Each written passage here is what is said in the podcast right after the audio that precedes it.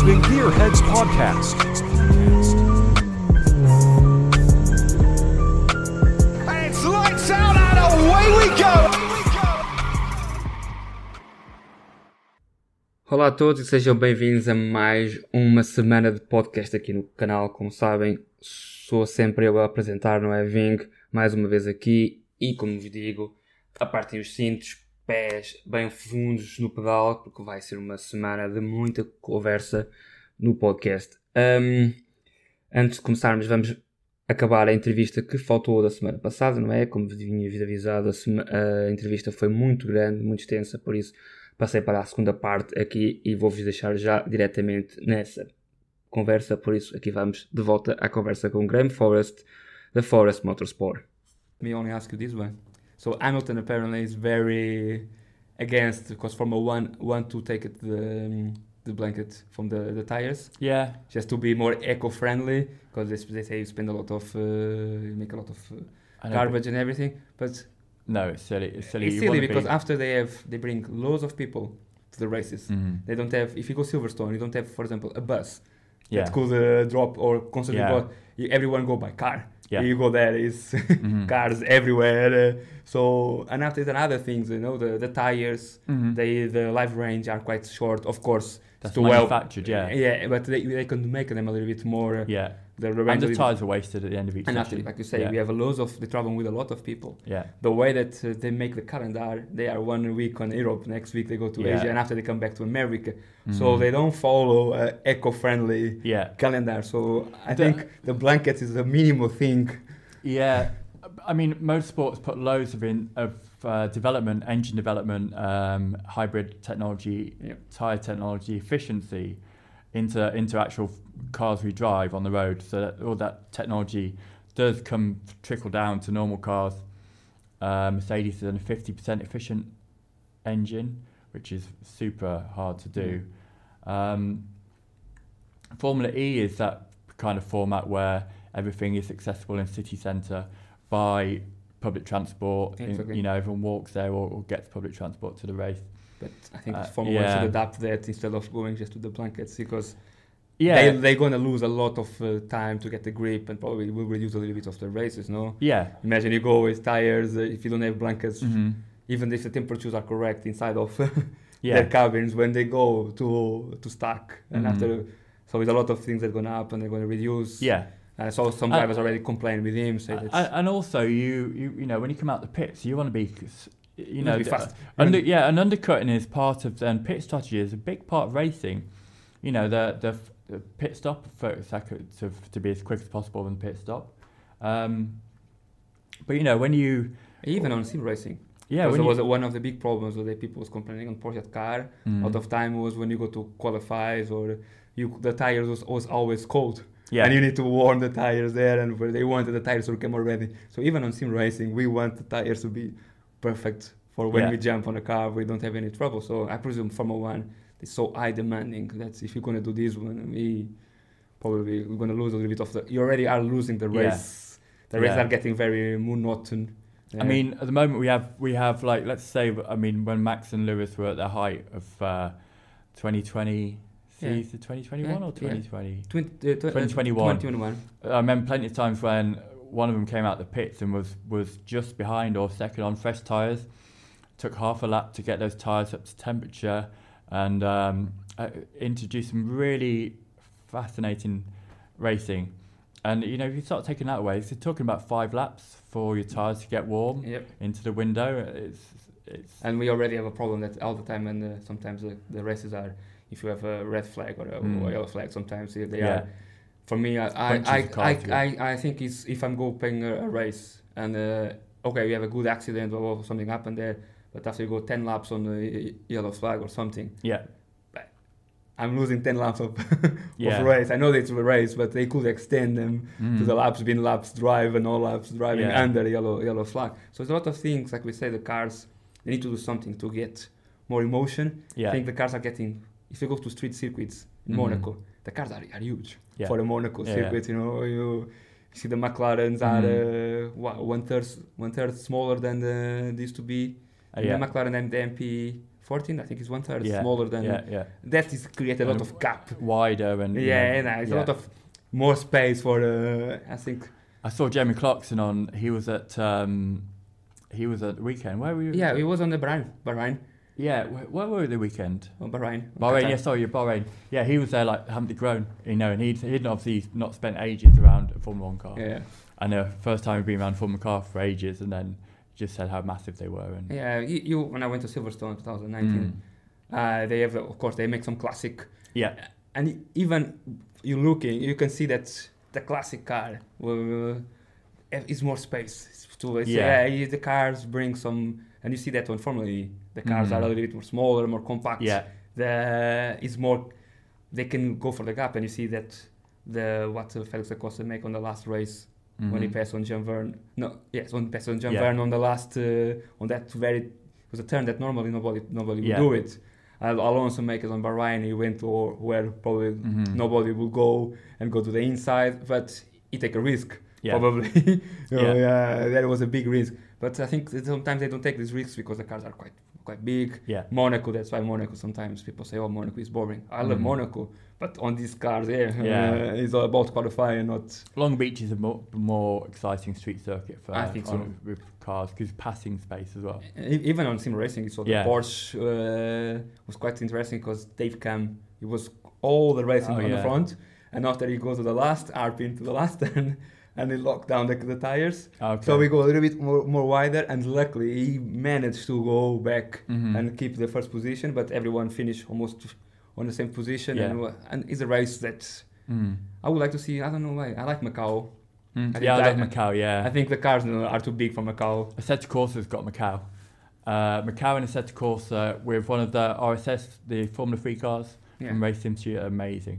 Yeah, it's, Actually, it's yeah. uh, I think on the past used to be very. Sometimes you, you keep keep forgetting because you saw um, Yeah. Schumacher and uh, Häkkinen they start fighting on Yeah. uh, on, uh, on Macau. 2's, rFactor 2's got Macau as well. Yes, you, I remember see they, they fight. Uh, even Ayrton Senna went to Macau and, have, and was fighting. Yeah. With, uh, so it was very good races. But I Mhm. say because see Mika Häkkinen and Schumacher that Yeah. after went to Formula One they start having the fights Yeah. on the on these on these races and Macau was one of the big circuits probably better than Singapore.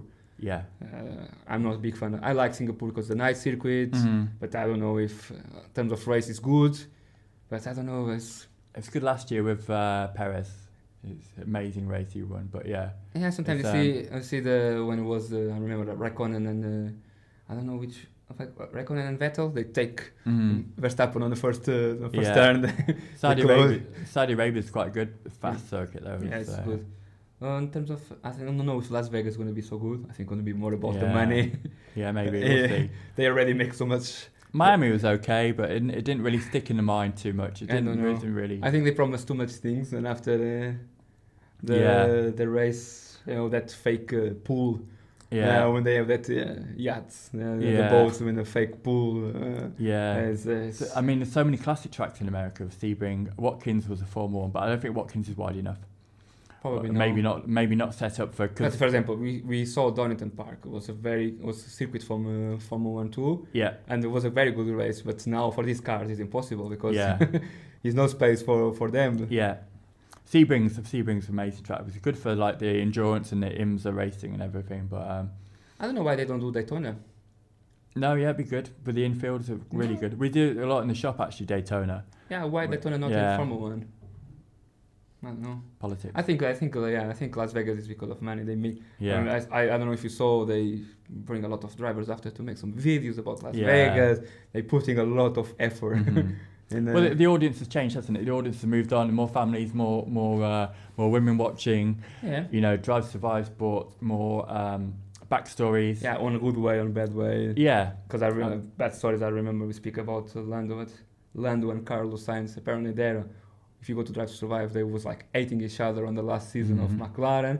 Yeah. And uh, during the winter time, Lando Norris was on a wedding with the family of Carlos Sainz. best friends. yeah, they are best friends. There was never a problem. And he used to say that never was a problem between him and Danny Ricciardo, And they made it. Of course, Yeah. he- of course, they are teammates. Of course, you're gonna have one day Mhm. that you're gonna say, "Oh, uh, man, this, you are benefit the guy," or it's Yeah. gonna be one day that you don't like so much your coworker. Mhm. But I think in general, they always they always look on something that no, was not exist to get contact. Mm. And I think the last season it's quite disappointing when they forgot Vettel. So Vettel is Mm. leaving. Yeah. Uh, four-time world champion is leaving. Yeah. They announcing there they was leaving, but they focus more on the leaving of Daniel Ricciardo that is still inside of the Mm. circuit, uh, Yeah. he's even a reserve driver or not. I've not watched this season. I've, Ah, okay. I've started to watch it, and I just It's always the same thing. They always they always show four or five races. yeah. I I would like them. I think I say if I was on Netflix, Mm-hmm. would be better if they do a season where they show race by race, like episode after the race. They have an episode where they show a little bit what's Mhm. happening, and after they will have a recap where they Yeah. show all this backstage. Because It's- it's, quite funny because he saw the um, um, Toto Mm. having that big uh, complaint about the downforce and the Yeah. proposing and go on the, on the meeting yeah. and after all them ever rant against Yeah. him because he was a little bit yeah. his car was not the greatest Mhm. uh, they already make the same mistake the, the car that don't have Chris- side pods Yeah. yeah Chris so Christian then just build a better car. yeah, yeah, yeah, using a little bit. Even he started, I think you are speaking here for the cameras, or Yeah. should it turn the camera on? And after he continued going and say, okay, if you have a problem, just change your car. Mhm. Yeah, I think they're changing the car apparently. yeah. it's it's really interesting. It opens it up to um, it's um, you know you get so little time with drivers, and you know the drivers they're the, they've got media responsibilities when they're at a racetrack. Yeah, Um, so it's also nice to see drivers in real life or in more relaxed scenarios or more m- more. yeah, but uh, what I speak is they always focus on the same race. You see Yeah. this after they go one, two episodes forward, yeah. and after they go back again to yeah, the the, timing's really weird on yeah, it? and after they sometimes they don't show on real what's happening. Mhm. So uh, they focus a lot of the accident of Schumacher when he in Monaco. When Yeah. Of course, he struck completely the car, but that was not on the on the race environment, and they make it sound that it was on a completely on a on Yeah. a- you know, there's a lot of things that happen there. Sometimes are I are mean- not what I mean, that was probably the storyline to, you know, to captivate people. yeah, to think that Mick was losing his seat and Mick was under Yeah. pressure to, to keep his seat. So we, we got sidetracked there from esports. Yeah, a little bit. so Uh, okay, um, I'm gonna have to ask you to talk about esports. So what was the so so yeah, so I, I love esports in the fact I love all the the racing, but it motorsport is a team sport and it's won and you win win as a team and you lose as a team. Yeah. The one issue I have with esports is you don't get to see any of the drama. So when we were watching Le Mans 24, apart from the bits going wrong, you don't really you, you do see it a bit more, but you're missing the you're missing some of the emotion. But I, I that's why I think it's good to put it under uh, one roof. So Okay. if you get all the drivers One under one roof, like the yeah. Rennsport recently, yeah um, and short stunts? yeah, quarter short fi- stints, yeah. quarterfinals, uh, semi-finals, finals was bringing. Yeah, with an audience. Yeah, it was because all, all the teams have four drivers. Mhm. Uh, no, none of them are driving on the same quarterfinal, Yeah. and after it's just they're just gonna meet on the, on the, if they Mhm. pass they're gonna meet on the, on the mean- semi-finals and after on the I mean, finals. like you say, if you take two drivers, three drivers, four drivers, you t- add an engineer into it, you add a manager, you add um, some strategy into it for the longer races. Even on 24 hours, they're going to interview the drivers. They're going to speak Yeah. what they're happening. You know, with a lot of Yeah. probably will bring more emotive. So when we watch T, when we watch motorsport on TV, F1 or, or WEC or Le, Le Mans Racing or whatever you watch, it's always the mechanics and the, and the wall Yeah, and you it's know, long the races, fans. yes. Yeah, we see we see their reaction, we see their emotion. Yeah. That's what's missing slightly okay. out of. We'll um, see because now they have the first two rounds was in Poland, Yeah, and now the fir- and the, the round is this Saturday. yeah, Uh, will be on uh, on online. So Yeah. we're gonna see yeah. Exactly if they're going to difference, yeah. the, they're going to the same numbers or not. The, the problem is that when you get to summer, then or spring and summer, then all the drivers have, have got previous commitments. So you need Yeah. to, uh, and even in the week, during the week, so you can either run the racing in the week or the weekend. But they've they've always got media commitments. So Yeah. to get the big stars in there is quite hard to. Um, Yeah, it's a, it's a different, Yeah. difficult. Uh, um, w- I know that you've been adapting some setups, some sim racing to real motorsport, but it's more about carts, no? yes. So can you talk me a little bit about this? How you can set up your uh, setup on sim racing? Okay. cars. So yeah, um, I've got a, a young lad that comes in. He's about twelve years old, and he's mad on um, motorsport. Always has been all his life. Um, he's mad on Williams. Okay. And his dad knows one of the directors of Williams, so he's got every time he comes in the shop, he's got his little gilet on. So, and uh, we give everyone 15 minutes in the shop for free for the first time, and he saw my sign outside. He'd been several times, and then he got really upset that it wasn't 15 minutes free. So we give him 15 minutes for free because he's a nice lad. So this weekend he's in for to do some karting practice, and he, his parents take him karting.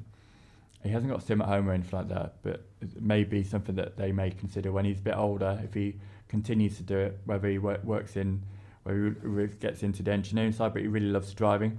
Okay. So this weekend he's coming to the shop for a couple of hours. We're going to do some training with him with um, in kart sim. So we're going to start using Racelogic to record his data, and we're going to start using uh, his. We're going to t- tune two things on the car: tire pressures, and we're going to tune uh, gearing. So the gearing is the f- easiest part to tune, and then the second part to tune is is the tire pressures. So it's the only really thing you can really tune on, on a go kart. So I'm going to teach him how to do that, how to, to do the, the basics, and Do then you think they can uh, that uh, setups they can adapt it and be similar to what they're gonna experience on the go kart? I think tire pressures, yeah. Okay. You'll you'll see um, obviously depending on the tire, the bias of the corners of the track, you'll get more work on the rear tire, rear left, rear, rear front left. So those you can independently change the tire pressure. So it teaches to look back at data and uh, reform and just check it. We've got um, we have Z1 in house as well, which is uh, we've got commercial license for that, which is uh, analyzer. That's now started to analyze lap times in ACC Okay. and iRacing. So hopefully that starts to come into other simulators as well. So But it's like a um, analogic uh, analyzer or it's like focus Yes. on the AI. no, so what, Okay. so it'll do is it'll download the, the the satellite map from from Google Maps, and then it will overlay your lap onto that satellite map. Okay. It'll then do all the maths and work out your corner exit exit entry. It's basically your tangents and how well you your curves and your arcs on the corners, where you're losing time. Uh, it'll pull you up on your pedals. So really, in a in a in a any any scenario when you're on a straight get to the corner, you want to go the transition from accelerator to brake should be instant. Okay. So we check that on the traces, and then the brake peels off, depending on the corner, maybe it's a bit of trail braking, and introduce uh, the throttle. So the throttle should always be, well, if you're going to press the throttle, you're going to commit to it. So it doesn't matter how slow you feed it in, but it's no good going on the throttle and then coming back off and then back on. Yeah, that was a style of Ayrton Senna. Well, yes, but that's very unique. So yeah, yeah. You, and uh, I don't know why I, I, when I started adapting myself to sim racing, I, I always was a thing of. Uh, yeah. no, but I see a lot with kids in here. They they do play the throttle, but it's not because they like it. They just don't know. yeah. So, so it, it's getting those bad habits out and using data and teach them how to Okay. use the data, and then we we upload the data to the cloud. So we've, we've got a, a server in house. So we put the data in, in the cloud. It's there for them to access for a week. Okay. So Circuit Tools in Racelogic is free. Um, rFactor Two does Motec data files. Same, same with ACC. So they can have a look at the data, and we save the replay data as well. Okay, So, that's, if they, that's so they can look at it at home. It's on, it's on the server for a week, so they can download it and keep it forever.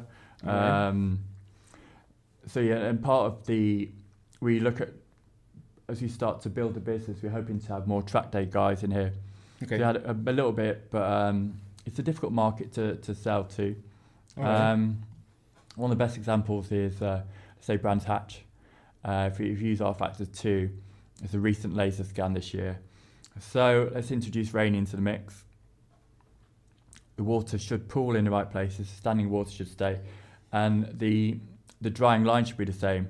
So as uh, as the track dries out, you can simulate the time of year, track temperature, rain, how heavy the rain has been, because you have so little track time that the chances of testing at Brands Hatch in your Pacific car exactly. in the wet is quite rare. Even in UK, it, it doesn't. It, I mean, in the summer, it doesn't really rain that much. Um, so it's great to introduce those variables uh, to practice. Uh, and a lot of guys who have track cars start off with Racelogic, and they don't always know how to to read the data, how to get the most out of the data. Part of our business also we do tire pressure monitoring systems.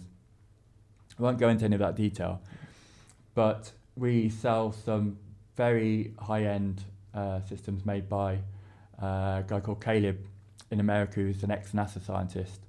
Um, he's got some really good products, and it's um, tires are the most important part of any race car. Okay. uh, of, of any to get tyres working, to get the confidence in the car, to get your braking performance, to get your your uh, corner exit performance. It's really important to get your tyre pressures right, your tyre temperatures, so you're getting the tyres working t within the right window of temperature window as fast as possible. So tyre data is the most important data of, Okay. of all.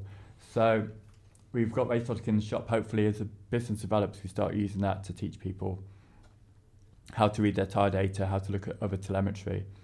Nordschleife is a great one as well because it's so expensive to go there. And the favorite from everyone, I think. Yes. Yeah, every time you start asking which your favorite truck, and it's so expensive to crash. Yeah, exactly. So there is a rumor that they make more money from crashing than they do for people Ah, because probably. you, cause you've got to pay for the closed track, you've got to pay for the the towing, you've got to pay for your car damage, you've got to pay for everything. So um, I've got a couple of friends who go to Nordschleife reg- regularly, and uh, having the opportunity to test on on a on a recent mesh like rFactor 2's got a recent mesh, um, which curbs to avoid, which curbs are safe. Um, do it in a damp track, do it on a cold track, do it on a cloud overcast day, on a sunny day. Mhm. Uh, uh, it's going to have a, if you've got 10, 15 degree difference in the track temperature, it's going to have a massive difference in the way the car yes, handles. yes, yes, S- And um, so, I mean, that's why I, I see simulators are a perfect tool for people that really love track days or, Yeah, I can say sometimes you you've never been on a on a truck on your real life, yeah. and now you arrive there and you already Yeah. know the truck. So I'm, It's an I'm advantage from what you we Yeah. had uh, ten years ago, ago, no? yeah, exactly. So I'm starting to do my coaching qualifications for, for Okay. motorsport. But I won't be as a driver. It'll be as a data. So I can I can An help them get the analyzer, okay. yes. But. I'm not a. I haven't driven a race car all my life. You know, I haven't had that. So I'm not going to be able to teach someone the same way as someone that's raced all their life or touring car driver coach Okay. can do.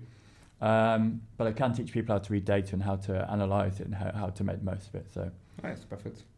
To finish, uh, what your thoughts about uh, female in uh, sim racing and motorsport? okay, It's coming, no? yeah, I hope so. Yeah, I hope so. Yeah, well, it's already here, obviously. And a lot of them very good drivers, I think. Yes. So there should be uh, there should be no real physical obstacle for women racing. Okay. Um, maybe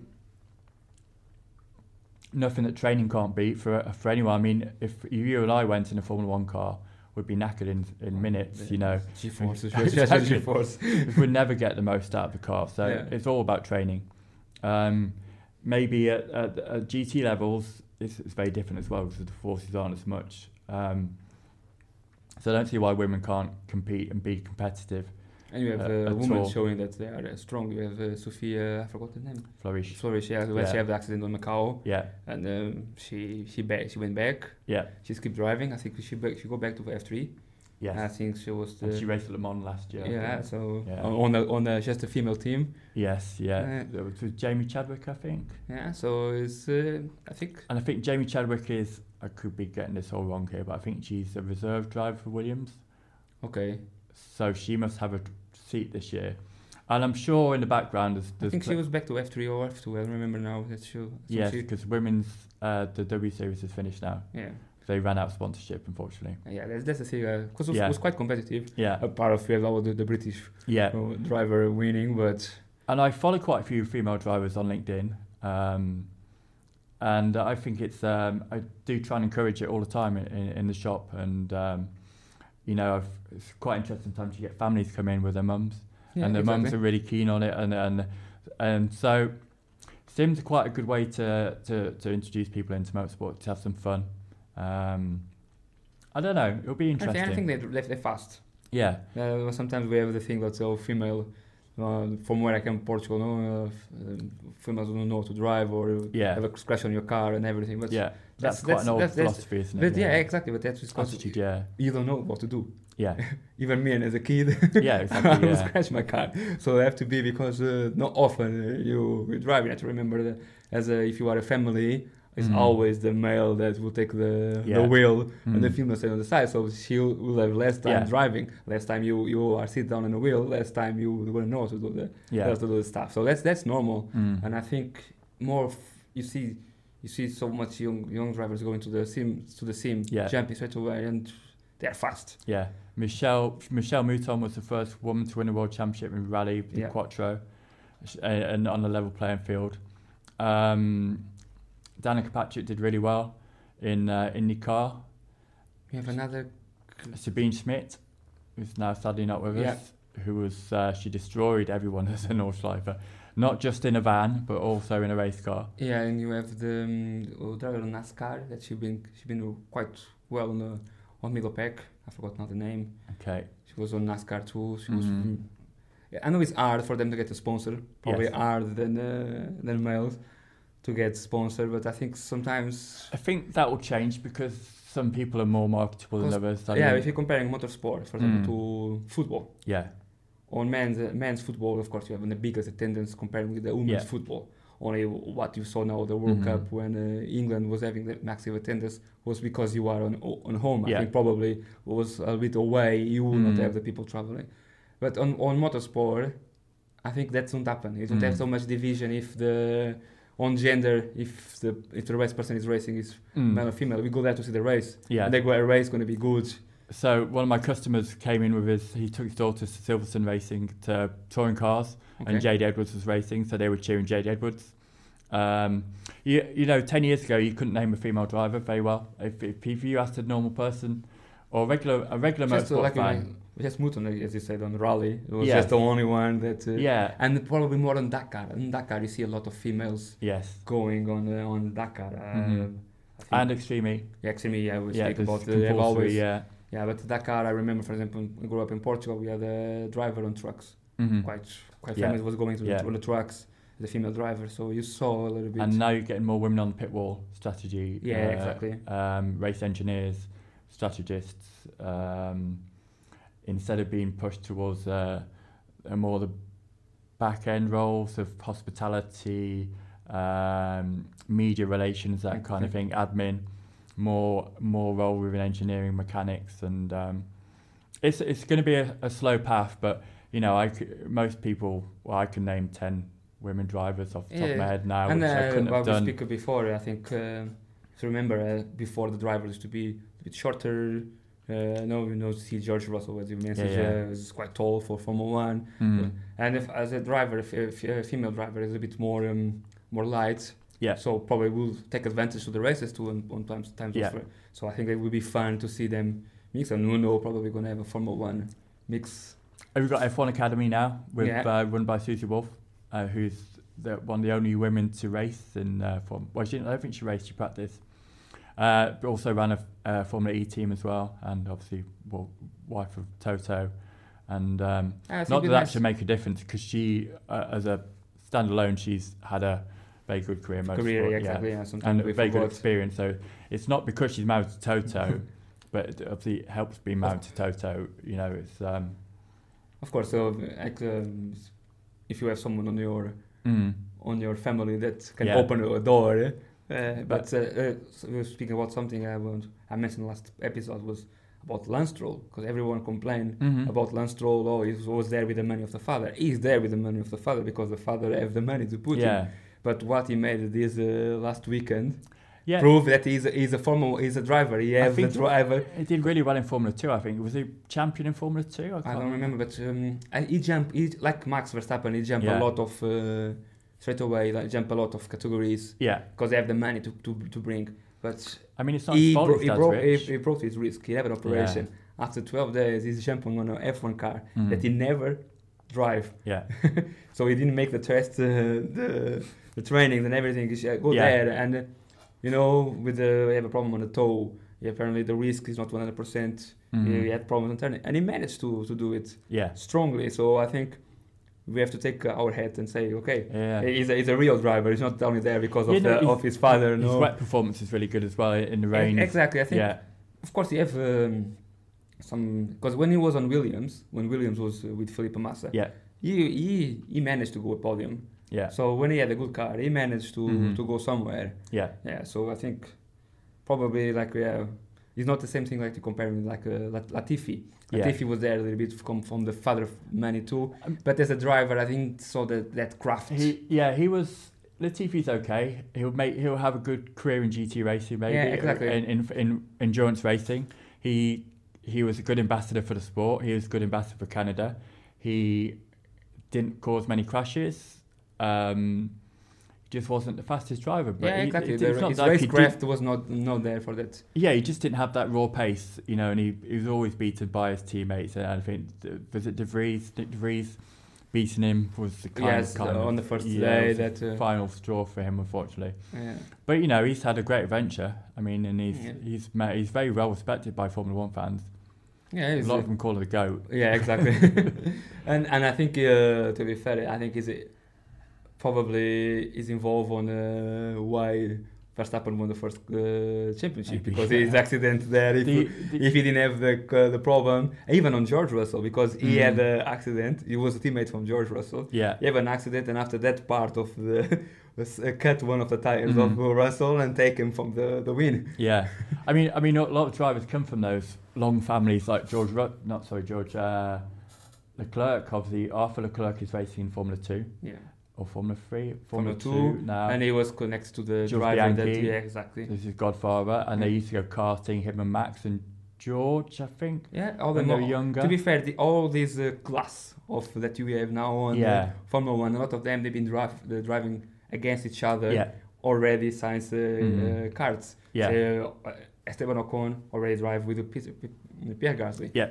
And Gasly was is a friend of Mhm. uh, Leclerc. They drive against each other. yeah, Verstappen already had problems with, with Ocon before Formula One. yeah. The, and after that, Lando was from Bristol. yeah, Um, and was driving with uh, Albon. Carling. He Yeah. raced at Carling. He gave up school at 14 to to go racing. You know, it's not his fault his dad's rich. It's, it's, you know, Exactly, it's, it's just, you can't compete your genetics. Because you know. we, we, we speak about it, but you forgot that Ayrton Senna, Mhm. one of the best, Yeah. he was rich. Mhm. And, on, and I forgot now the name of an uh, English driver. I completely forgot. There's even a documentary about him where that he was driving on the same time that Ayrton Senna Mhm. and he was going faster Oh, than the Irish guy. I forgot now. He's Irish, yeah. Yeah. And uh, I forgot now his name. And uh, he didn't have the sponsors. Yeah. Because on that time, before he could go to Formula One, Ayrton Senna was to give up racing Yeah. because he was not doing it so well. But, But- after the money, bring him the seat on Lotus. And Politics- after, Politics is a game as well in, in Exactly. motorsport. You know, you have to. I know one driver that hasn't got a seat for this year. Um, he's one of many drivers that's lost his seat. James Baldwin, very promising Yeah. career. I saw a post about the Le Mans. he- Did he? Has he got a seat now? Or No, he no, he didn't manage to get a seat. this Yeah, year. and he, he's hot property really in, in the, you know the world of motorsport. He's um, I think he won his first race. Yeah. First race in actual car. and uh, and he went to a program on sim racing yeah, that world's uh, fastest gamer. yeah, and uh, and he smashed completely the yeah, everyone there. yeah. Even was, when when he jumped on the real cars. that was run by Ollie. You know Ollie from Overpower we talked about before. okay, Ollie ran that season. That was a, for- was a good. TV show. Yeah, good, they yeah. they stopped it after uh, I think second season. I never saw nothing more Yeah, coming, but I think was potential there. yeah. Yeah, But yeah, so I mean, even he struggled to get a seat. I think he was second in the wet on his second race. Um, so he showed enormous potential and got picked up. But his, he- his even- racecraft is, is amazing. Yeah, and even he struggled to get a seat. So it shows you how hard it is. Maybe he didn't know the right people. Maybe Yeah, sometimes it is. maybe Uh, we can speak about Portugal. What happened a lot. So Mm, uh, Filipe Albuquerque, of course, he didn't choose uh, some problems there. He, when he was on Red Bull, he didn't um, he didn't make the right choice. He didn't Yeah. want to go to the Japan Mhm. Formula One Formula. But after he okay, his choices, but he was faster. mhm. He, he drive against Loeb, Schumacher, Vettel 2010 on the race of champion, and he Mhm. won. yeah, So he was he was faster. After we have um, uh, Antonio Félix da Costa, another Portuguese, that Yeah. have the seat ready, everything ready to jump on the Formula One. yeah, And suddenly, one week uh, before, oh no, Yeah. you don't gonna make part of our team. Someone come with more money, you know. Look how close Checo was to losing his seat before he went to Red Bull. And Checo comes a lot of money. Yeah.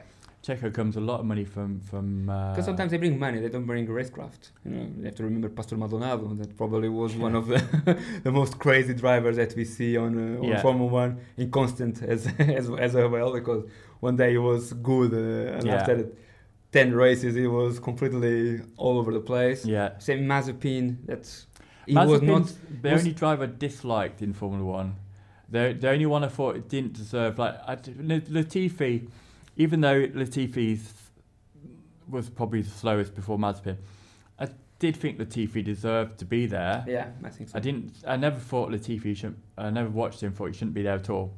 Mazepin I just didn't. I, I think I'm not, I'm not saying nothing against him, but the way that he drive, I don't like it. Mhm. I think sometimes you see what now in the prototypes, he was blocking a lot of them. Yeah. He don't like being overtaken or something. He's You've got something. Lewis Hamilton behind you, and you, you know you're blocking him, and then you got Leclerc behind you next, and Leclerc's complaining about you, and then someone else. just yeah, he's, he's, he has blue flags. Yeah. it's, it's just a, a gentleman agreement. You, you know you have a blue flag. You need to Yeah. let the people, people pass. You're only allowed to move once. I mean, because then it starts to become dangerous. Yeah, exactly. At those kind of speeds, we saw what happened to Grosjean. yeah, exactly. I mean, that's uh, and the same happened to um, sadly, um, what's his name, Leclerc's uh, godfather. yeah, we speak who about died, it. yeah. Yeah, So we see how dangerous even after the, their colleague, uh, that was 2019. That's why he died in Spa.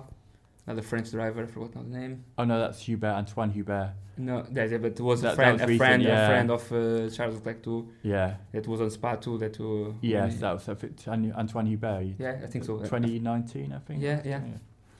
One of those. Um, I was at race that day, obviously. When they see how people react is very. It's one of the things I love about motorsport. Is how everyone reacted. You know, to the over the weekend, the tributes to, to him, or how the paddock went quiet. I remember Yeah, watching it's- Lewis in the middle of an interview, just going, and then walking away because he knew how serious the accident was. Um, And even, ha- even their reaction. yeah, I remember speak about Lewis. Lewis when uh, Alonso is uh, going with uh, the um, the Renault 2006, Mhm. the V10, yeah, and he go like yeah, when he pass and he go he stop his interview and say oh man yeah. I, I just missed these yeah. these cars you know it's it's funny it's He's an interesting character, isn't he, Lewis? He's I, I am a I am a fan of Lewis, but he's so, such a polarizing, and I'm fascinated why he polarizes people so much. I, I, I, think, Vettel used to be the same because Vettel used to win everything, and Yeah. he, he, everyone used to hate Vettel, and no people was people, people was hating Vettel a lot. Mm. I, went- loves I him went now. to I went to Silverstone 2019 and um, I had a Ferrari uh, jumper. Mm.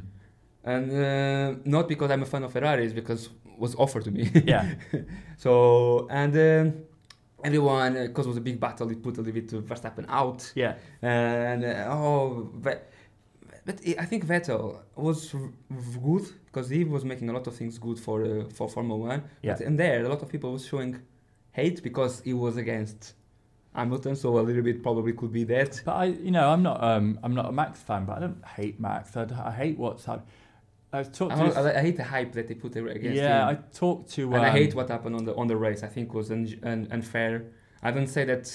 I think the rules was not clear, and uh, they allow them to bend the rules when uh, he was passing everyone on the yellow flag. Yellow, yellow flag. Normally, nobody Mm. pass anyone, even yeah. if you are in positions ahead. You are, uh, and he was, Yeah. and that uh, make him going together with uh, Hamilton. And probably Hamilton will have the eighth yeah. uh, championship, and will, that will not happen. But That's uh, I, f- I I thought I don't know how he got back into the car the next season after. If that happened to me, yeah, I I think- so. and the difficult thing was Max didn't. Max, I think they everyone want to take it the Mercedes from the crown. I understand it was been 80 years that it was. I never uh, understood the elephant in the room, and everyone was like, I remember watching it live. I thinking, I'm sure I know the rules. everyone, everyone. If you if you see the uh, Drive to Survive, a lot of people complain. Even they are against the, the what Red Bull done it. Mm. Yeah, you see some people there speaking, but yeah, it's. If we know what we happened. speak on on uh, as a as a friends, but nobody speak publicly. out yeah. exactly. I remember watching. Uh, I'm a big fan of David Coulthard. Uh, Channel Four Yeah. do really good race coverage, and Steve Joe. Can I just interrupt you? Mm. Do we have a, a charger? Has Yes. been having just because he's uh, he's start dying. We already go in one hour forty one. Uh, Has to be the old charger. I've got. I, I can put I can put the PC here. You can put Yeah? the PC. Yeah, yeah. Okay. I just. I'm gonna divide it in, in two parts Okay. because it's we've been speaking and speaking. Uh-huh. it's already almost two hours. of course, a lot of the time has been uh, was was speaking before and everything. so, Yeah, yeah. uh, So well, speaking about Croft. Oh no, um, Coulthard. Ah, Kofar, yes, sorry. So I grew up watching David Coulthard, and I'm a big fan of his, and uh, he's one of my role models. And he had, um, so I often wonder how he he approaches that situation because I remember him interviewing Max and interviewing. Um, it was the season after, Okay. and he interviewed. Uh, they both spent some good time chatting to Max, chatting to Lewis about the event, and you know their opinion was they both deserved to win, and they did. Both deserved. Both had a really I think good I think was season. a season, and um, I we have to. f- But the rules say Yeah, yeah, exactly. And- so and I always I always know the rules. We you don't pass on yellow flag, so Yeah. you don't overtake anyone. So, the, I mean, if you imagine if you were chasing third place in the World Championship Yeah, they And- will allow you.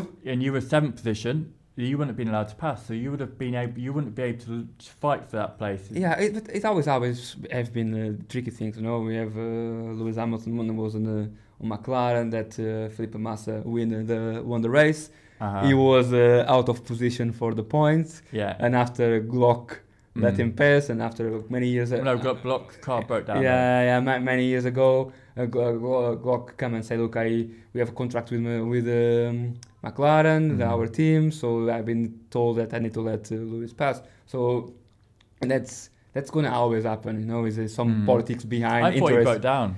No, no, he was let pass on Interlagos. Yeah, I remember. Yeah, he he. No, what, what broke down was that uh, Renault gate Oh yes. that uh, Alonso get the win. Uh, So I, so I think Fi- Fittipaldi. No, no, sorry, F- Fisichella, Fisichella. no, I forgot not the name. it was a Brazilian driver, wasn't it? Ah, yeah, Senna. It was uh, Bruno Senna, no? No, Or was Fittipaldi? I don't remember. maybe. I think it was Bruno Senna. No. I Or Piquet, you're right. Piquet. Piquet, yeah. Piquet, I think Piquet. Now, Nelson now, Piquet Jr. yeah, exactly. Yeah, yeah. yeah, yeah. I, f- I forgot now the names. I don't know why. Mm. was- But yeah, so, so I mean that was, um, but yeah, d- that was um, a left a bad taste in your mouth that season. The end of it, it was Yeah. um, ju- ju- it was because just all wrong. all the season it was going was a all sort of mistakes from both parts.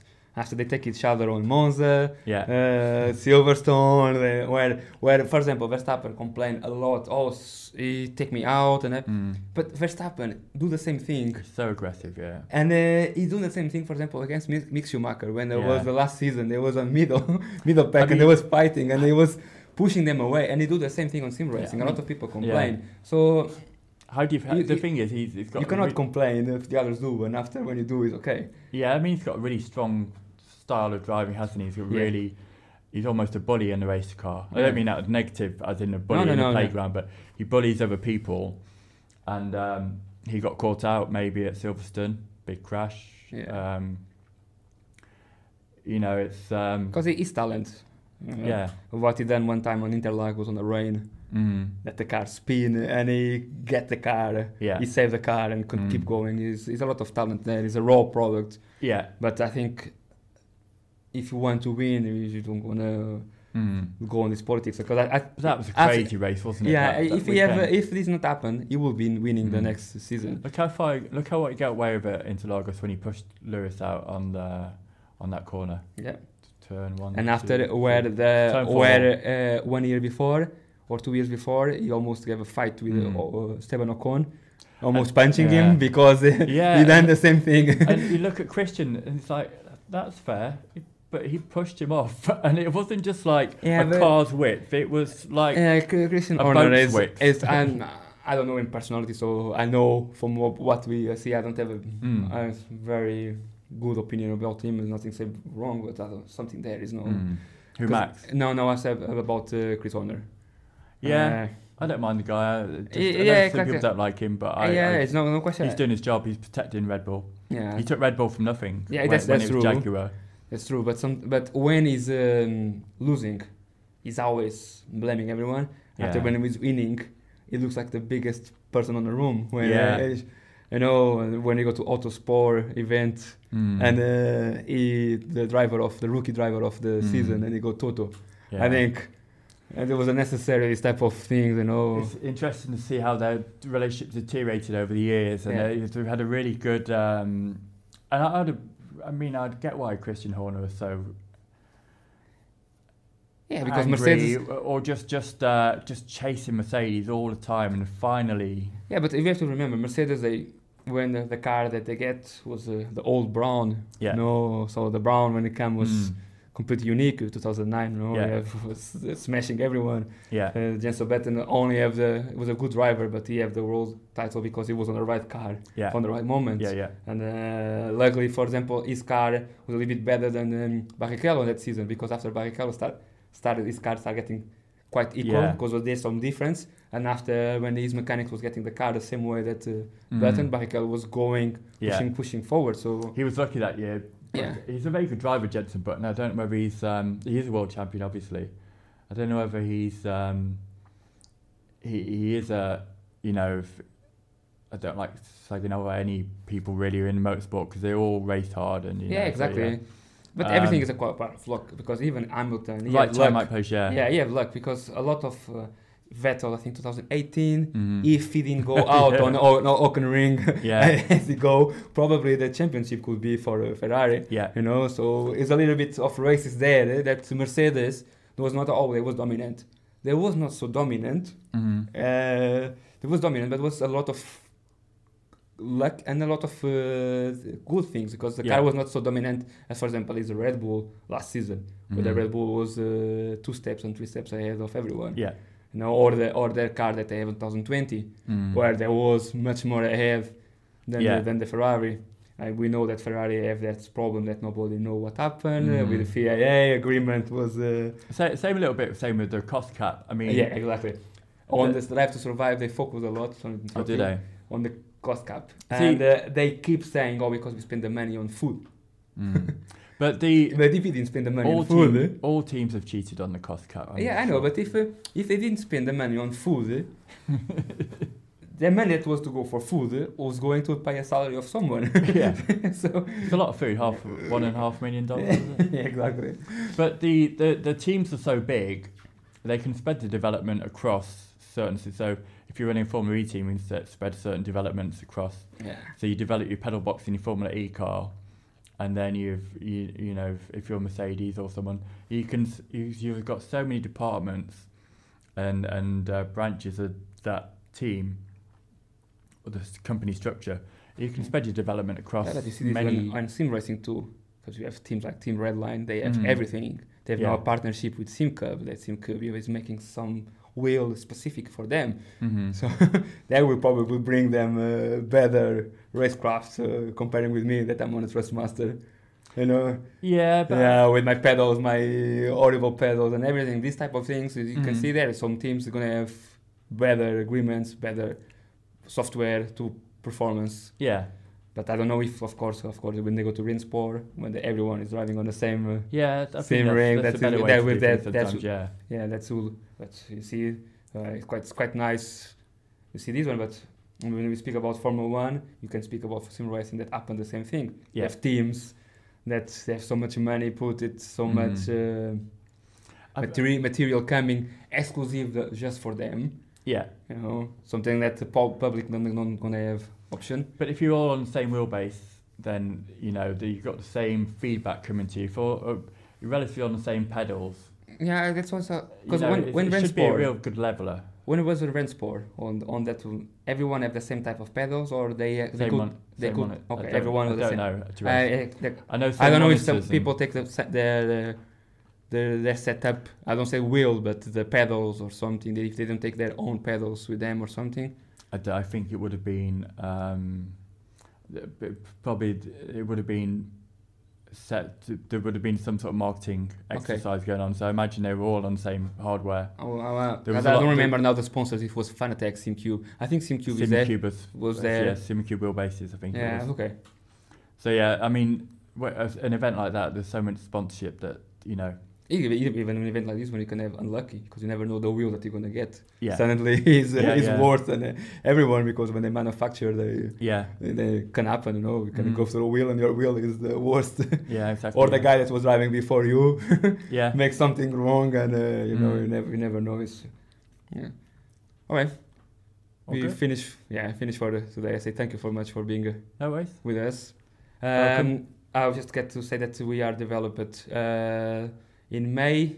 We are in conversations to organize a sim racing Yeah, event and um, raise money for Macmillan. yeah, raise money for Macmillan. I keep saying that half is going to be for Macmillan. I Uh, will try to probably a way of people will pay straight away here when they come to race Mhm. with us, or if they make any donations on online, probably We- I will we- set up a Revolut because Okay. uh, if we do Twitch or you do other other other content, normally they take a little bit. Okay. So if we say okay, you guys gonna go for Revolut, hmm it's the same thing on my Patreon. As everyone know, if people join my Patreon, it's two pounds. One pound goes straight to uh, Macmillan. Yeah. I don't receive the two pounds. Okay. I think uh, Patreon take a percentage that I don't know how much is, hmm but uh, Yeah. but, but anyway, I will put one pound. It's one pound for Macmillan. Half is Mac for Macmillan. Okay. The rest is for is for me. Here is the same thing. I think we're we're gonna be gonna be some prizes. Mhm. We are organizing how we go. I think it would be nice. Yeah, the races will be like a rifle. Nobody gonna know. Yeah. We're gonna take out from the from the po- pocket. Gonna be okay. Could be Formula One. Can be whatever. Amateurs against amateurs Okay. professionals, professionals. Probably we don't want to have anyone coming from um, online. I don't know if I can get people coming online. You speak about James Baldwin. I already mentioned you one time. You put me Okay. a like, but I don't know if I'm gonna have. It would be good if we could. Uh, Well, it's not a no. yeah, yeah. Uh, like I say, Alex uh, Cascato is, is probably will join us if he's I, not. I'll on ask Ollie if Okay. he wants to do that. So he Yeah. he was Team Redline. He was third fastest in the world, I think, at Las Vegas. He did really well there. So yeah, I'll ask Ollie. Uh, there's another few drivers I know. yeah, Depends, like on, depends on their calendar. Exactly, but uh, just for for the people that listen us Uh-huh. understand, this is not is a way of supporting the sarcoma. Yeah. UK. Uh, I'm not supporting sarcoma UK, but go by Macmillan. Yeah. Of course, it's going to be cancer. Sarcoma UK, they will uh, join, but they have it's a, they have like a calendar. It's a little bit tricky to make an, uh, something Yeah. from nowhere. So, and of course, it's to help me um, bring more awareness for the sarcoma, keep make my journey, and who knows, create something. We never know. We can create a, a league. It'd be fun. Yeah, it would be fun. All right, thanks so much for, jo- No, for being with awesome. us. Brilliant. Thank you. Thank you. É uma entrevista super, super interessante, como vos posso ter dito. Ahm, posso confirmar que eu e o Graham Forrest vamos fazer a primeira ah, Sim Racing with Cancer, não é? Sim Racing com o cancro. Vai ser no dia 13 de maio e vos darei mais a- updates sobre as horas, como sabem, vai ser no Reino Unido. Gostaria de fazer em Portugal, acho que se houver eh, pessoas que estejam interessadas, seria bom fazermos algo do género em Portugal. Gostaria de ter uma loja em Portugal, se calhar deste género, não é? Se a saúde me permitisse. Ahm, acho que seria bom. Se calhar na cidade do Mor, Coimbra, seria um pouco difícil, mas um- uma loja eh, sobre simuladores com ligada também ao, ao mundo do automobilismo, não é? Com se calhar venda de partes do auto- do automobilismo, mais outros componentes de corridas, não é? Será com um café com como se fosse um café ou um bar de corridas, acho que seria algo interessante para ver, mas acho que será algo difícil fazer, não é? Precisamos de muito apoio, vamos ver se é um sonho, não é? Quem sabe um dia, não é? A gente poderá estar sempre a tentar. Mas sim, vamos ter a primeira corrida. Uh, vai ser patrocinada pelo Random Call Sign, é um youtuber português que vive no Reino Unido, um youtuber que está ligado ao mundo do sim racing também. Vamos estar diretamente com a Forest Motorsport e com a marca de roupa que é EIM Keep It Moving de Street Clothesline, uma marca de roupa de urbana que está li- eh, ligada a um chefe de cozinha que é o Ben Murphy, que foi considerado chefe do ano pelo Gordon Ramsay e pela do campeonato de- do Reino Unido de chefes. Por isso vai ser algo muito bom, claro, para dar sempre o apoio à Macmillan. Como sabem, também existe o apoio em relação ao podcast. O podcast tem surpreendido um pouco. Chegámos aos 7.5 mil downloads por episódio. O último episódio chegou a 7.5 mil downloads, são 7.500 downloads em total, um bocadinho mais, alguns números a mais, mas este é o número arredondado em cerca de 80 países. Eu poderia vos dar a lista, mas iria ficar aqui o tempo todo.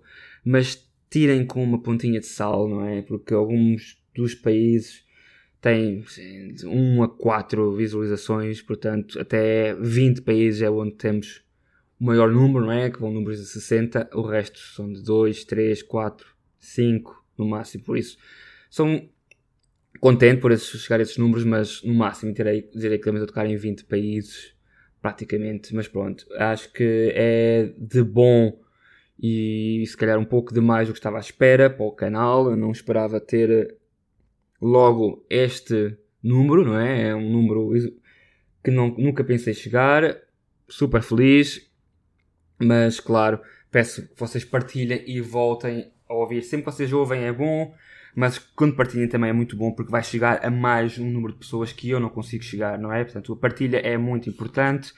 Partilhar vai dar aso a outros um, números e, claro, a quem sabe, a patrocínios, não é? Um, ter uma marca a aparecer como sponsor, não é? Como patrocinador no canal por episódio dará uma ajuda, dá uma ajuda a mim, não é? Um, e isso, pá, chega a várias pessoas, não é? Em Portugal os números não são os 7 mil como tive no canal, não é? Mas tivemos quase 500 pessoas a ouvir. 500 pessoas é um bom número para o país, para Portugal. É um pouco espalhado a nível nacional, mas por exemplo, alguém, um amigo, tem um restaurante, tem um projeto, tem uma loja, tem algo e quer partilhar, não é? Uh, o venda do espaço por, por episódio normalmente é entre 10 a 20 online. Muitos dos online que eu estou a fazer já vão nos 30 a 40 as ofertas, só que tem que ser algo sempre a ver com a, o automobilismo. Que eu quero fazer em inglês, quero mais ligar ao automobilismo. Em Portugal, não. Em Portugal, qualquer entidade que queira juntar-se ao patrocinar ou fazer isto, paga não é? pelo entrada no, no sponsor, não é? Patrocínio.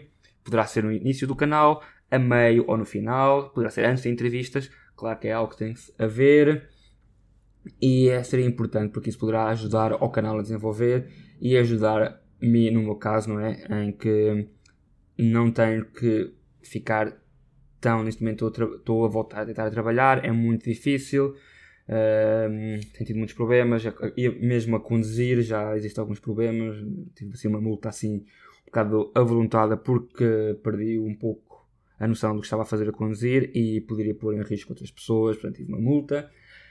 Portanto, como sabem, é um pouco difícil. Claro que essas ajudas irão-me a pôr um pouco mais, mais relaxado, ficando em casa, porque estou a fazer uma podcast, estou a ter algum income, a receber algum dinheiro, não é?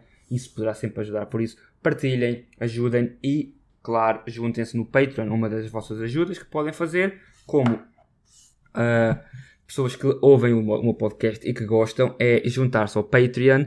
Há sempre um link na minha página do Instagram, há um link praticamente em todas as páginas, mas se tiverem alguma dúvida, contactem-me. Uh, o Patreon são 2 pounds, neste momento são dois, aproximadamente 2 euros.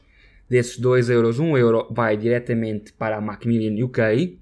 Mas claro, se houver muita gente de Portugal, eu vou também dividir com uma caridade relacionada com o cancro em Portugal poderá ser a Liga contra o Cancro, neste caso, e hum, as doações, claro que estão sempre no Patreon, quando vocês juntam-se ao Patreon, a doação irá lá aparecer todos os meses, com o código quando eu doei, um, e pronto, será um, metade, 50% do dinheiro que vocês dão vai diretamente para a Macmillan ou a luta contra o cancro, neste momento é só a Inglaterra que eu estou a ter a ajuda, por isso estou a dar ajuda ao Macmillan, e depois o resto é para mim, e dessa porcentagem a o Patreon tira sempre uma porcentagem de serviço, não é?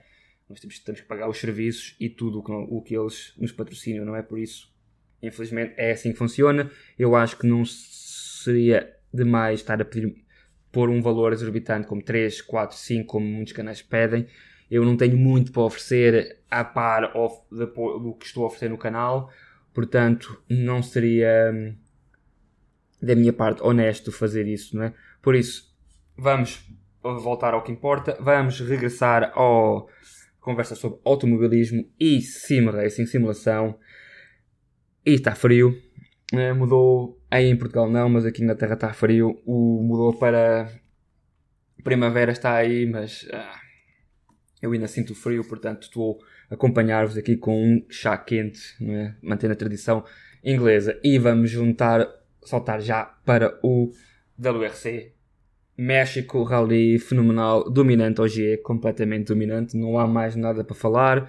Está a fazer metade da, da season, não é? Metade do campeonato. Já confirmou que agora vai estar em, na Croácia. Às tantas, eu acho que ainda vai fazer o campeonato todo, vai começar a ter o, gosto, o gostozinho. Ele está. É outro, não é? outro nível de piloto, completamente a dominar. Tanak perde agora o título do, camp, do campeonato, não está à frente do campeonato. Teve uma corrida muito má, muito má. E hum, não há nada a, falar, a fazer sobre isso. O que temos a falar é só sobre o, como hoje é dominante Segundo lugar vai para o Thierry Neville e Ravampera está em terceiro lugar. Ainda há muito rally, muita etapa, muitas coisas para fazer. Muito pode acontecer, não é? Mas pá, hoje é sempre que salta, não é? Salta no Mónaco, salta no México. Ele é dominante a 100%. Não há muita coisa que se possa falar. E que estamos a falar em Portugal, vamos juntar-nos já saltar para o IMCA e o EC. O IMCA, como sabem, é a corrida de protótipos na América.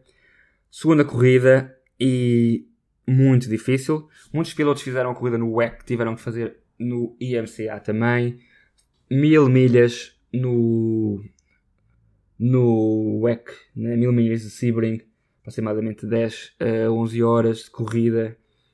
É, é exaustivo e depois ainda tem que se saltar para as 12 horas de um, IMCA em Sebring no sábado. Então foi uma semana muito cheia para eles e claro que acabou por não correr da melhor maneira ao piloto português Felipe Albuquerque, que é piloto de Coimbra, não é? No IMCA teve o acabou de ter um acidente. O acidente aconteceu na curva 1 com o Jaminet, quando o Jaminet está apanha um pouco do trânsito do GTDs, não é? E faz um que nós chamamos de switchback. O Albuquerque vai para trás, faz um switchback com ele, uh, junta-se com ele na na esquerda e depois o Jaminé tenta sair do tráfego, do, né, do trânsito ali, dá um, dois toques no carro do Albuquerque, aqueles toques são um pouco fatais. O último dele acaba por empurrar completamente o carro para fora, o carro vai em modo skate naquela, na, naquela pista. A pista, como sabem, tem muitos altos e baixos. O Alcatrão não é bem uh, nivelado, é, é uma corrida muito difícil. Era um, um antigo hangar de aviões, não é? toda aquela parte né, era relacionada com a aviação, como muitos circuitos são antigos, estão relacionados. Um, portanto, é um circuito muito difícil, muito, como devemos dizer, tem que se jogar muito com o trânsito quando estamos ali. Aquele toque é fatal, empurra o flip. O flip dá para ver que tentou travar, mas não consegue travar o carro. Junta-se na curva 3, onde acaba por ir contra o Porsche, neste caso o Porsche de Felipe Nassar que estava na frente da corrida, cria um caos.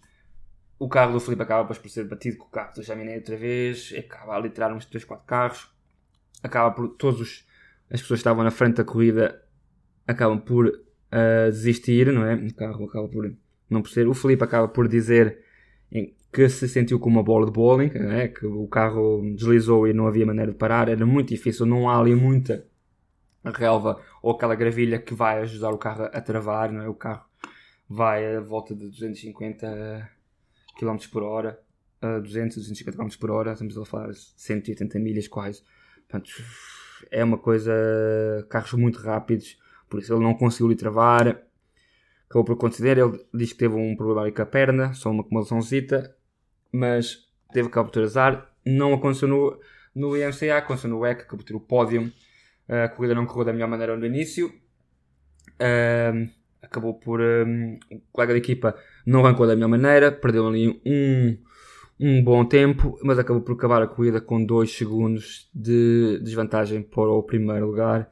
E o primeiro lugar no WEC irá para a equipa da Jota, porque o carro colega da equipa de Felipe Albuquerque, o número 23, teve um problema técnico a ver com um problema elétrico e isso diz que foi causado por uma câmara de televisão fixa no carro.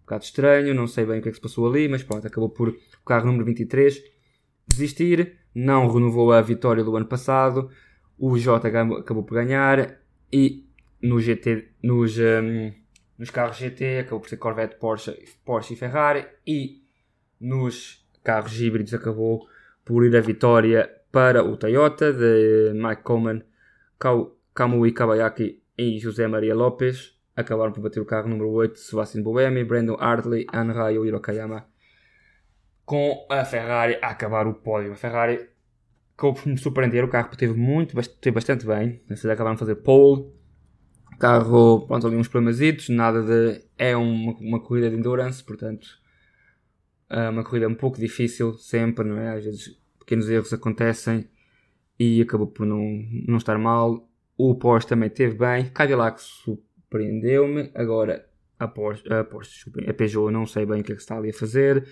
não está a ser das melhores maneiras, não está a correr bem. O ano passado estava ali um pouco mal, este ano também não está a ser da melhor maneira, por isso vamos ver o que é que vai acontecer com a Peugeot. A Porsche não teve em força máxima e estará agora em Portimão para o máximo de WEC. Eu só tenho ali uma parte que queria falar, peço desculpa, do IMCA. Há uma, uma questão que aconteceu que eu não não estou muito bem a par e acho que não foi das melhores maneiras resolvida. Pois vocês sabem, a corrida anterior foi da Daytona 24 com a Meyer Shank Racing a ganhar. Eles acabaram por ser penalizados quando se descobriu que manipularam a pressão, o, a data da, da pressão dos pneus. Não é? Acabaram por ser penalizados com 50 mil dólares e 200 pontos. Uh, não sei até que ponto é que isto será honesto, porque mantiveram a vitória. Daqui a uns anos nunca ninguém vai se esquecer que houve esta manipulação e a vitória fica com os pilotos. Eu acho que se aconteceu algo deste género, não deveria ficar a vitória com os pilotos, mas eu não, não sei muito bem quais são as regras, mas acho que seria justo para os outros pilotos que correram da maneira correta não ficar com a vitória o Meyer Chunk Racing. Mas pronto, mas isto acontece, são coisas que nós não podemos controlar e acho que devia correr um pouquinho melhor, mas pronto, vamos ver se alguém tiver alguma. ajudar-me a perceber o porquê deles podem, podem manter a vitória e não dar a vitória, uh, agradecia que me juntassem ao Instagram e me. Uh, falassem um pouco melhor do que, é que acham sobre isto, porque eu acho que não é honesto, mas pronto, mas são coisas que acontecem. E vamos ter que faltar para a F1, não é? Fórmula 1, de volta, Jeddah, mas a Fórmula 2 foi espetacular. Uh, Frederick Vesti ganhou a segunda vitória na Fórmula 2. E ganhou porque teve um, colega, um colega, desculpa, um adversário que deu, acabou por uh, ter um, um, uma pirueta e acabou por perder ali muito coisa, muita corrida. É uma corrida, ah, como é que é de explicar? Mais emotiva que a, que a Fórmula 1 neste momento. É muito tac-a-tac, às vezes é muito difícil saber quem vai ganhar. Um, acho que a Fórmula 1 devia ver um pouco o que está a passar com a F2. As coisas são muito competitivas, a F3 também é muito boa. Não sei. Eu acho que hum, há qualquer coisa ali. Os carros são. Não, não há tanto aquela gap, tanto aquela diferença entre carros. Acaba por trazer um pouco mais emoção.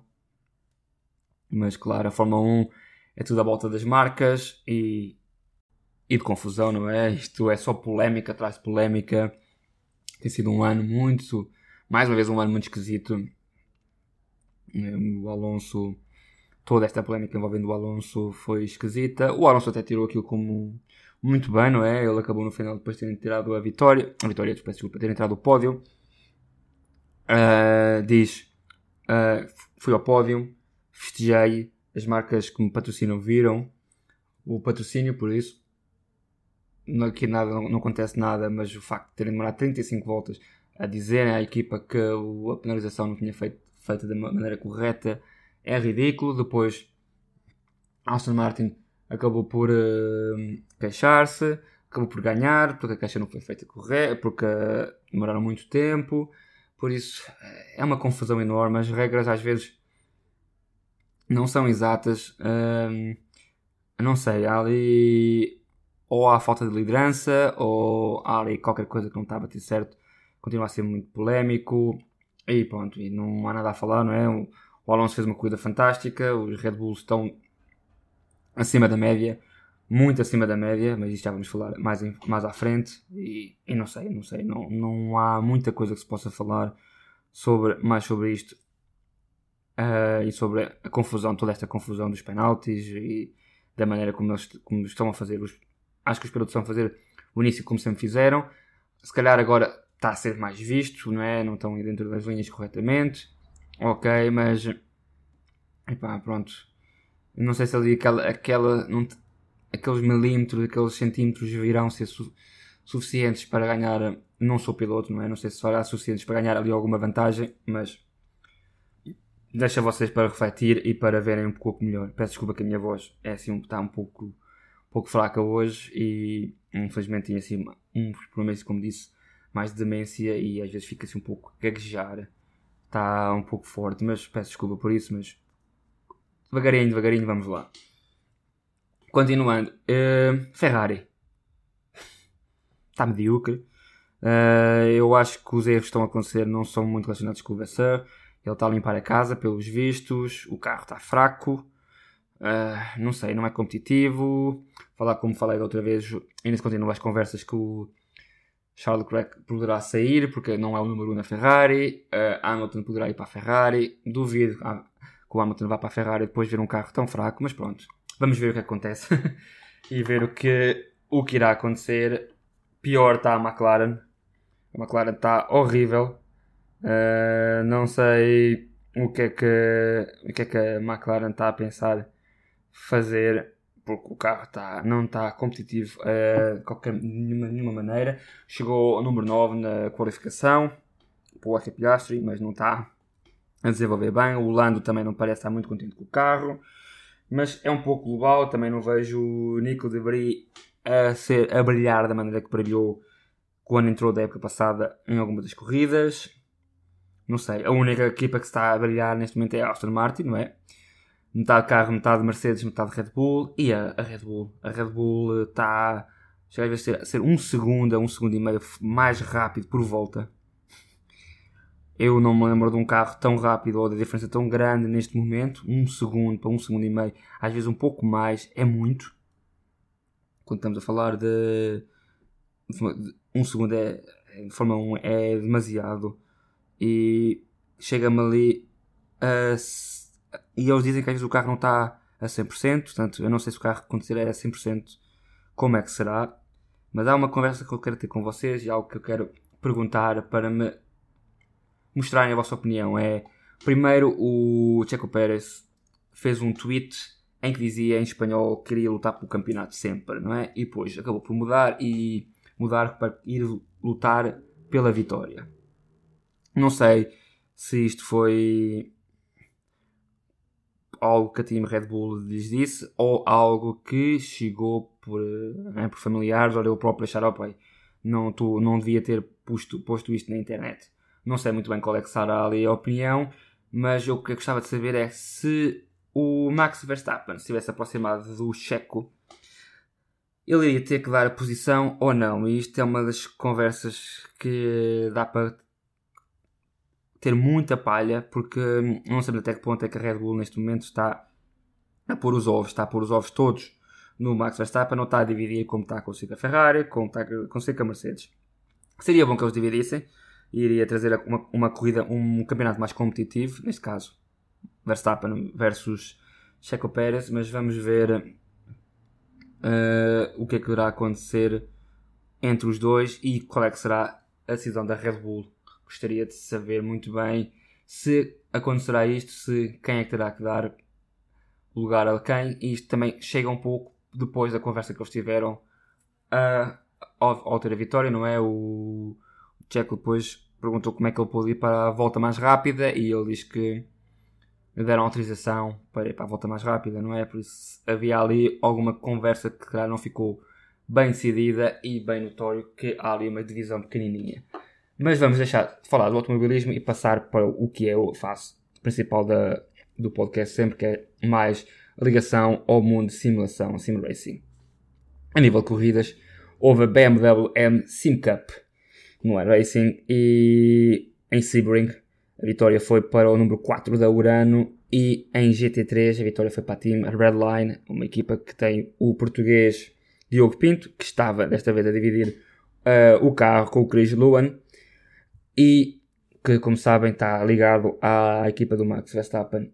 É uma grande vitória para, para o Diogo. Acho que foi um fim de semana em grande. Acabou por ter duas vitórias, como vamos falar mais, mais em frente. E é bom se ver que temos bons portugueses a chegar a, a vários sítios. Também temos um português que chegou a está na parte de reservas para o Campeonato de Fórmula 1, por isso estamos a ver que temos bons, bons uh, pilotos e também temos que ver que a nova geração, não é? Esta nova geração acaba por ter um, ser um pouco melhor, mais ligada é? ter acesso às coisas mais rápido, mais cedo que nós. Portanto, há sempre uma evolução, não é? O mundo evolui. Portanto, a gente pensa sempre que os nossos filhos, não é? Os estão, a nossa nova a geração seguinte vai ser sempre mais rápida e está sempre a ver, não é? E cada vez temos mais miúdos a chegar longe no mundo simulação e é uma oportunidade de trabalho porque muitos deles são pagos, não é? Como vamos depois ter em saber sobre isso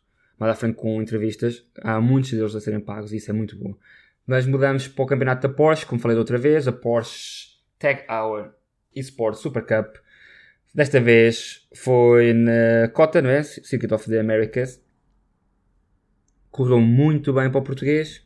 Como tinha dito da última vez, Long Beach não correu bem. Nós falámos, vamos falar sobre isso no podcast.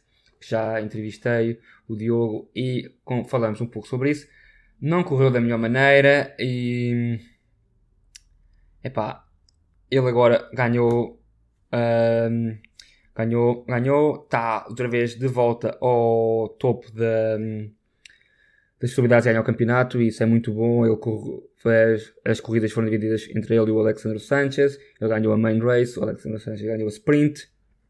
E no caso All Stars, como sabem, Casey Kirwan ganhou e De Pulpo Lopes, um espanhol eh, maravilha, acabou por ficar também com a vitória no, no All Stars.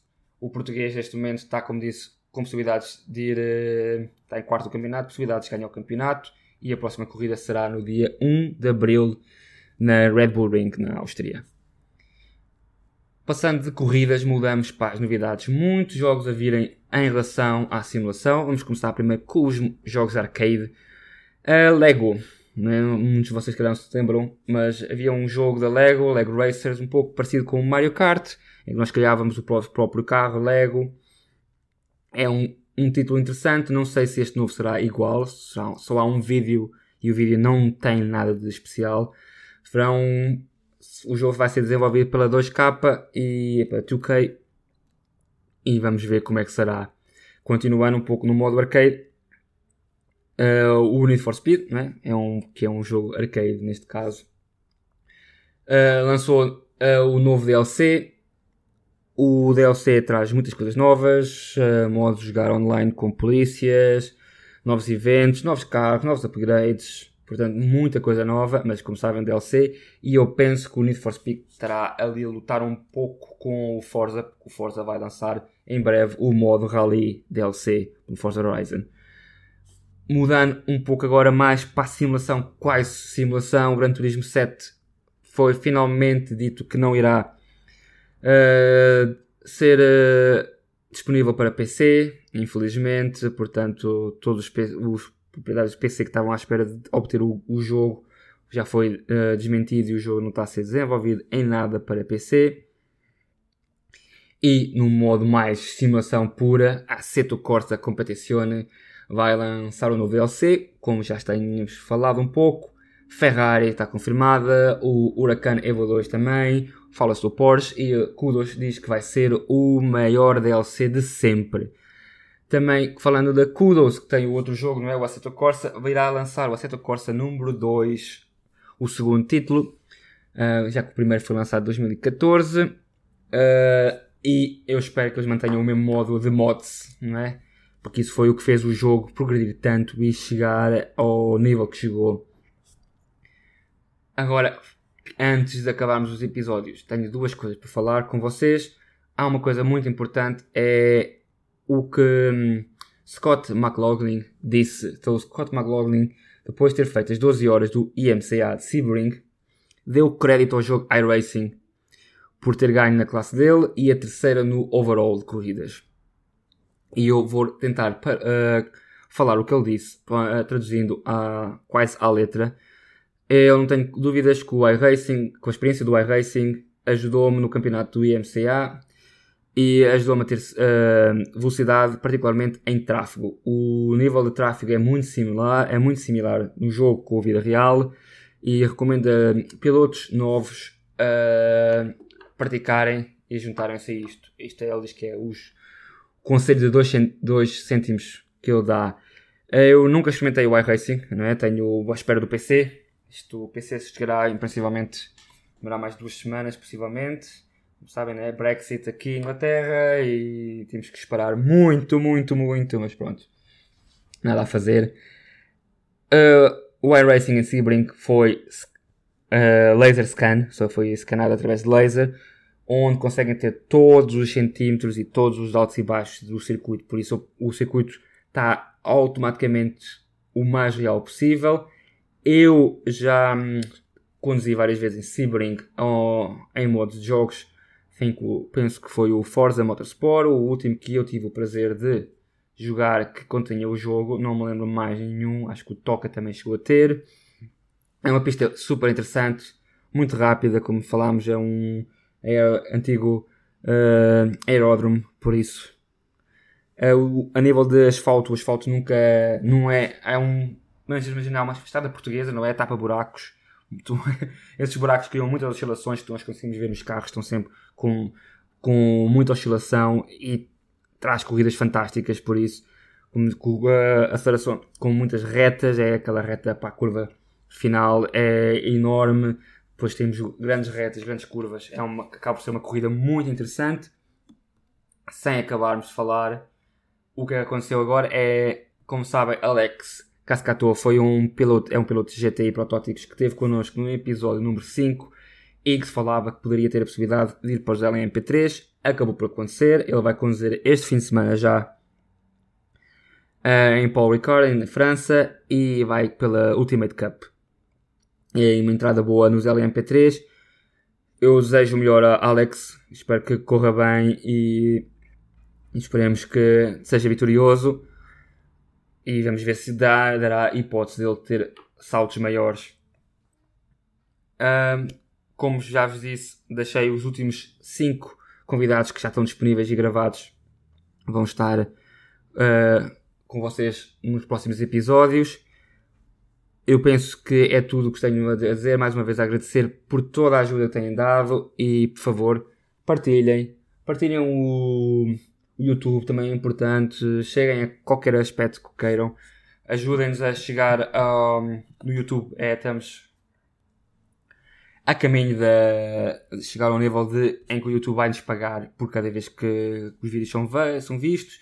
Muitos deles já têm uh, patrocínios, uh, já têm publicidade, coisa que faz o YouTube ganhar dinheiro, mas ainda não está disponível para este esse bolo, não é? Ainda não chegou à minha parte porque temos que fazer 4 mil horas de visualizações e chegar às mil uh, subscrições. Nas subscrições estamos em quase 200, 180, por isso já estamos no bom caminho. A nível de horas estamos quase nas 200 horas, o que faz só 5%, portanto ainda há um longo caminho a percorrer até chegarmos a essa monitorização, mas vamos ver que com a vossa ajuda irei chegar lá. Por isso, mais uma vez, muito obrigado por tudo e irei-vos ver no próximo episódio.